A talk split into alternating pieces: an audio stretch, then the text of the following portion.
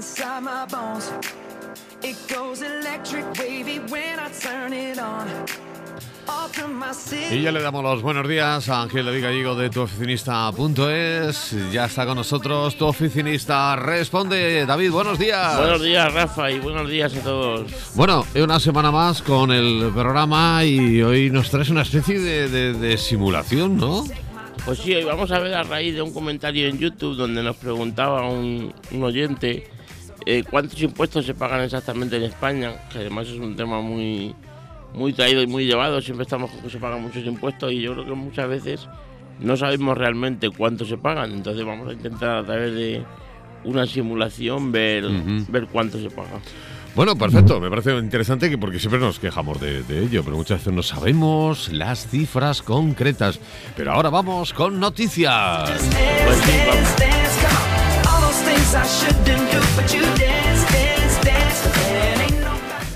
Pues sí, vamos a empezar de momento, vamos a hablar con una, de una noticia muy interesante, bueno, y muy curiosa sobre todo, el, el Nokia 3310, que lo recordaremos todos como el teléfono este que era prácticamente irrompible, bueno, pues parece ser que va a volver a, partir del, desde el 27 de febrero al 2 de marzo en el Mobile World Congress, la marca HMD, que fue la que se quedó con la patente de Nokia, va, va a presentar un modelo que es una renovación, pero al final es un, Como un resucitar, digamos, este teléfono. Entonces, bueno, la verdad que, al menos como curiosidad, entiendo que si es un teléfono parecido, no será una última, un- última generación de smartphone y demás, pero bueno, ese teléfono marcó, marcó un antes y un después, la verdad, en la telefonía y, y será interesante ver cómo es el, el nuevo modelo. Bueno, la verdad es que para mí se trata de, un acto descarado de, de marketing, eh, porque Nokia quiere volver de nuevo al mundo del móvil. Hay que recordar que después de aquel N95, eh, que ha sido posiblemente, posiblemente fue uno de los mejores móviles que sacó Nokia, no ha vuelto a levantar cabeza, prácticamente lo que ha hecho. Así que ahora quiere volver al mundo de- del móvil con, con Android. Y quizás a lo mejor una carta, una buena carta de presentación sería resucitar ese tipo de teléfonos, ese teléfono tal, para, para dar un poquito de. para que se hable de ello, ¿no? Sí, Ah, desde luego, eso sí, eso sí que lo ha conseguido porque es muy. Va a ser algo de mucha repercusión, puesto que ya te digo, es un teléfono que tenía mucho mucho empuje y que fue muy famoso. Yo creo que en su día. Hace todo- ya 17 años. Yo creo que en su día, eso te iba a decir, todo el mundo llevábamos un Nokia en el bolsillo. Lo que pasa es que, bueno, al final. Bueno, pues esto es así, las empresas suben y bajan y al final el que parece que no va a bajar nunca, pues Claro, evidentemente. Bueno, pues bienvenido, o sea, ¿te lo vas a comprar? yo no. De momento creo que no, porque de momento estoy apañado, como decimos en el pueblo. Creo que- yo creo que tengo en casa un par de ellos de, de- de desarmados. Sí, yo ¿eh? tengo alguno también de, de su época. sí. Bueno, vamos con más noticias. Pues mira, vamos a hablar con una noticia de aquí de Tomilloso que tenemos hasta el día 24 de febrero convocado un concurso para el diseño del logotipo de los 10 años del hospital. El, el hospital hace en, fe- en marzo para 10 años que, que se abrió y bueno, quieren conmemorar esta, digamos, esta efeméride con un nuevo logotipo que en fin tiene que representar o- os animo desde luego al que le pueda interesar, le guste el diseño, o sea, Aquí tenemos buenos diseñadores. De hecho, Sí, tenemos una escuela. tenemos una, una escuela de arte, exactamente. Bueno, pues os animo a todos a que miréis un poco las bases y demás y, y puede ser interesante y oye, la verdad que bueno, yo tema de diseño es algo que está, digamos, reñido conmigo porque la verdad que no soy muy bueno en eso, pero Bueno, cada uno somos buenos en una cosa. claro, pero tiene que estar muy bien el decir, oye, pues mira, yo hice el logotipo del hospital del, del décimo año, así que que se animen y que, y que le echen un vistacillo. Muy bien, de diseño nos vamos ahora con otra noticia. eh, Pues sí, ahora vamos a hablar de la cuota mínima de autónomos que la han, la han congelado. Han, han sacado ya un, digamos, un decreto ley diciendo que hasta que no se aprueben los presupuestos generales, que será más o menos, pues no sé, por mayo o así, no se va a subir la cuota. Entonces se queda en los 267,04, la base mínima que tenemos ahora. Y bueno, es una buena noticia porque sabemos que tenemos al menos 3-4 meses más que hasta que no se revise no se cambiará esa, esa cuota mínima, ¿vale? Y luego la cuota de los de los autónomos societarios, los que son administradores, será de 344,69, que es la que había también en 2016, y de momento se mantiene hasta que tengamos el, los nuevos presupuestos. Y ahora vamos con una empresa que tiene un nombre largo y complicado. Morendi Training and Coaching. Pues sí, ya no la voy a repetir, ya que lo has dicho tú además también. Esta empresa desemboca en España, es una empresa de formación de directivos y, bueno, pues ahora a partir de marzo se plantea el, venir a España a modo de franquicias. Eh, ya, operaban en España, pero simplemente con, digamos, con empresas asociadas, pero bueno, la verdad que puede ser una buena, una buena oportunidad para la gente que se dedique un poco, bueno, al tema del coaching, al tema de formación y demás. Es una empresa muy, muy importante a nivel, a nivel internacional, es una empresa holandesa y tiene un canon de entrada para la franquicia, por lo poco que hemos podido mirar, que son 8.650 euros, que no vamos a decir que es poco, evidentemente, pero bueno, para una empresa de esta envergadura, si eres capaz de montar un equipo y de, y de entrar, digamos, en el, en el núcleo de la empresa, pues yo creo que es una buena, una buena oportunidad a pesar de la inversión son eh, nuevas empresas que, hay que tener muy, pero que muy en cuenta, ¿eh? A pues que nos suenen un poco, no a chino, sino muy americano, porque el, nombre es muy americano, pero, pero, bueno, que nos suenan una poquita a chino. Eh, ¿Y qué me dices del tip de la semana que nos traes hoy? Bueno, pues el tip de la semana hoy es bastante sencillo, lo que pasa es que alguna, alguna vez por sencillo parece que llama incluso más la atención. Yo algunas veces, cuando estás en pues no sé, a lo mejor subiendo un autobús o, o, vas de viaje y te, te, quedas sin batería, por ejemplo, o no sé, hay un montón de ocasiones, o incluso estando trabajando, pero algo que tienes mucha prisa y tienes que anotar algo, o la típica persona que te encuentras en una reunión informal y te da un papelito o una tarjeta de visita por detrás escrita normalmente, y muchas veces me hacen el comentario de, oye, venga, tú que te gusta tanto esto de la productividad y ahora eso cómo lo apuntas, porque la gente a lo mejor lo cogería, lo guardaría el papelito, luego... Y bueno, no tiene mucho misterio. Yo lo que hago normalmente es hago una fotografía de ese papel que me dan o de donde lo tenga que apuntar, incluso si alguna vez me has pillado en la calle y lo tienes que apuntar en, cualquier sitio, a eso le haces una foto y lo mandas por email. Y luego ya una vez que llegues a la oficina o llegues a casa, ya será el momento de gestionar ese, ese, esa nota y procesarla en función de la tarea que tengas. Si es una reunión de a lo mejor un contacto que has hecho nuevo en un networking que no tienes para apuntar por lo que sea, porque estás tomando algo, lo que sea, bueno, pues simplemente eso lo mandas por email y luego ya cuando llegas a casa, el caso es que no se pierda y no tenerla en 30 sitios. Sabes que si hay alguna nota de ese tipo, la mandas por email y la procesas en casa. Entonces, bueno, es algo ya digo sencillo, pero que, que sí que alguna vez decía, pues mira, parece una tontería, pero la verdad que está bien, porque sobre todo así no lo pierdes. Si al final pues esto lo apuntas aquí, lo otro me lo mando por email, lo otro en mi programa de notas, lo otro a tareas, eso al final termina siendo una locura. Así es que Esperamos que le sirva por sencilla a la gente. Lo veo genial, algo tan sencillo y que sea tan útil, de verdad. Bueno, pues vamos con el tema de la semana. ¿Cuántos impuestos pagamos, David? Pues sí, vamos a ver, como decíamos a través de un ejemplo, esto fue una pregunta que nos hicieron en, en YouTube, oye, si, si mi empresa tiene X dinero de beneficios cada mes, ¿cuánto se me van bien impuestos? Entonces, bueno, he, pensado la mejor manera hacer un, ejemplo propiamente dicho para ver, vamos a suponer una, empresa que tiene todos los meses de beneficio 5.000 euros. 5.000 euros de beneficio entendemos, pues no complicar tampoco demasiado de gastos laborales, entendemos que es una persona sola la que está trabajando, por ejemplo, con un negocio por internet.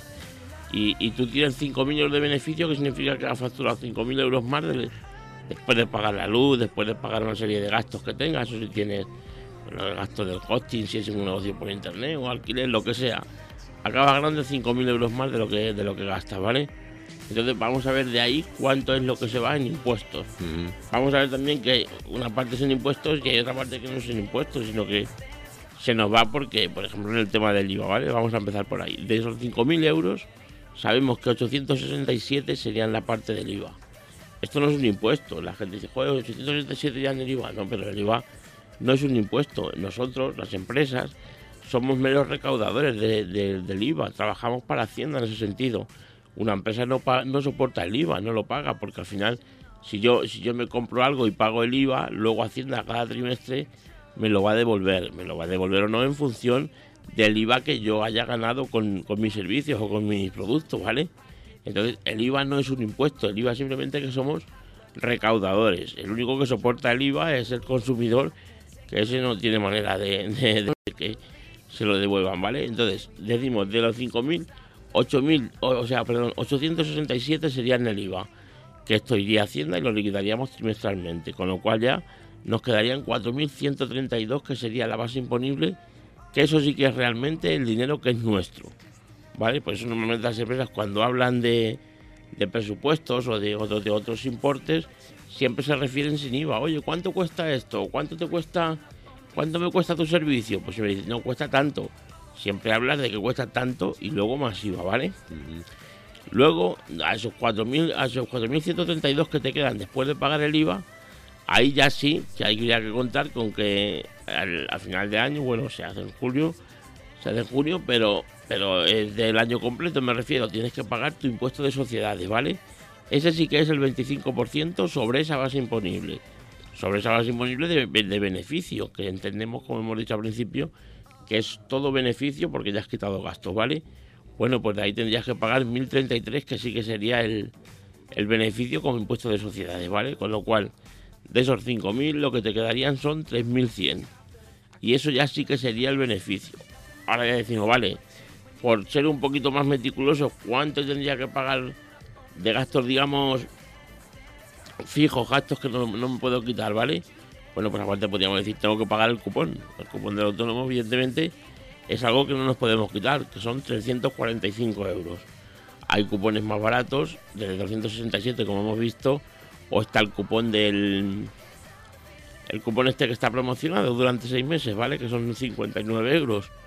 Pero si tenemos una sociedad, que es el ejemplo que me estamos poniendo, el mínimo sí o sí son 345, con lo cual contamos con que ese es un gasto fijo, ¿vale? Y luego hay que contar que tú te quieres poner, por ejemplo, la nómina, digamos, de 2.000 euros, de eso tú tienes que pagar un IRPF, que tiene que ser el 19% como empresario. Total 380. Entonces, por no liarnos más de números, vamos a ver, de esos 5.000 euros, ¿cuánto tienes que pagar, digamos, sí o sí? Estamos hablando del IVA. Exactamente. estamos hablando del IVA, estamos hablando del impuesto de sociedades, Exactamente. del autónomo y del IRPF de la nómina. Es decir, que se nos quedan menos de la mitad. de la mitad. Pero hay que contar, ojo, que lo primero que hemos dicho del IVA no es un impuesto. No es un impuesto. que es quizás lo más, bueno, no, lo más fuerte, no, lo, más, fuerte, es el impuesto a las sociedades. Son el 25%. Lo segundo sí que es el IVA. Exactamente, pero quiero decir, de, de, esos, de, ese, de ese importe, 2.600 euros se van en impuestos, pero si quitamos el IVA son 1.758, lo que realmente se va, se va de impuestos de esos 5.000 euros, que no está nada mal, desde luego, pero, pero es que es así. Es así, la verdad es, que no, eh, si quieres estar legalmente y demás, etcétera, etcétera, tienes que pagar religiosamente. Claro. No, no, está claro. Y, al final es verdad que son muchos gastos y son muchos impuestos, pero bueno. es que en realidad, en una nómina de un trabajador, si lo desglosamos más o menos, eh, sí, la nómina, el, tema, luego también habría que ver, eh, porque, a ver, entiendo, entiendo que es un tema que no es muy no es muy jugoso para el, para el público en general, por eso tampoco me extiendo demasiado. También habría que ver, por ejemplo, que, claro, ese dinero que tú estás pagando de nómina, por ejemplo, 880 euros, que tú te tienes que retener a ti mismo como empresa para, para mes a mes quitártelo, digamos, de la nómina, eso luego puede ser que Hacienda de ahí te dé una parte, con lo cual quizá tampoco serían exactamente esos impuestos.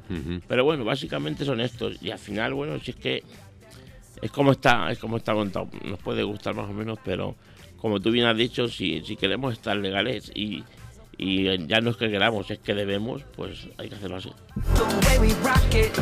Interesante porque hemos ido desglosando buena parte de lo que una empresa gana y una empresa paga en impuestos y es curioso pues porque muchas veces no nos paramos a pensarlo. Ese es el problema, que yo lo que muchas veces no, no lo pensamos, simplemente pues venga ahí y ahora me toca pagar el IVA, y ahora me toca pagar lo otro, y a lo mejor estás, estás cobrando bien una factura de tal, y luego llega el momento de pagar el trimestre, wow, ya no tengo dinero para pagar, no sabes si es porque no te están, porque no estás cobrando, o porque realmente estás valorando poco tus servicios, o, o porque hay algún problema. Al final hay, hay mil, mil, mil posibilidades, digamos, pero esto lo suyo es tenerlo bien controlado y hablamos en su día que en el tema de impuestos era ideal el tener varias cuentas corrientes, porque así estas cosas no te pillan de susto y en fin, cuando más control lo tengamos, siempre va a ser más fácil el, el día a día. Bueno, ya sabéis que David eh, controla mucho este tipo de, asuntos, así que si tenéis alguna duda en vuestra empresa, vuestro negocio particular que tengáis que resolver y que no sabéis por dónde meterle mano, no os olvidéis que hay una página web que se llama todoficinista.es y ahí David tiene eh, pues una serie de contactos, una serie de de Sí, el formulario. el formulario, tenemos el- etcétera, el etcétera, de links, etcétera, donde eh, podéis eh, aclarar estas dudas y si no, pues os ponéis en contacto con él y os va a aclarar. Pues sí, por supuesto, encantado, como siempre. Vamos con la con la frase del día. Vamos con la frase. Venga, vamos con ella. La frase de hoy dice que el optimista siempre tiene un proyecto y el pesimista siempre tiene una excusa. Y es verdad. Es verdad. En todo, en las empresas, en la calle, en lo personal, en lo laboral, en todo. Pero es así. Siempre que veis alguna persona que viene con alguna propuesta y que tal y esto, hacerle caso porque seguro que trae algo bueno. Y el que venga, pues no, mira, que esto no sé qué. Mal tal, rollo. que mal rollo. David, Mal. hasta la próxima semana. Buenos días. Buenos días, Rafa, y buenos días a todos. Come on,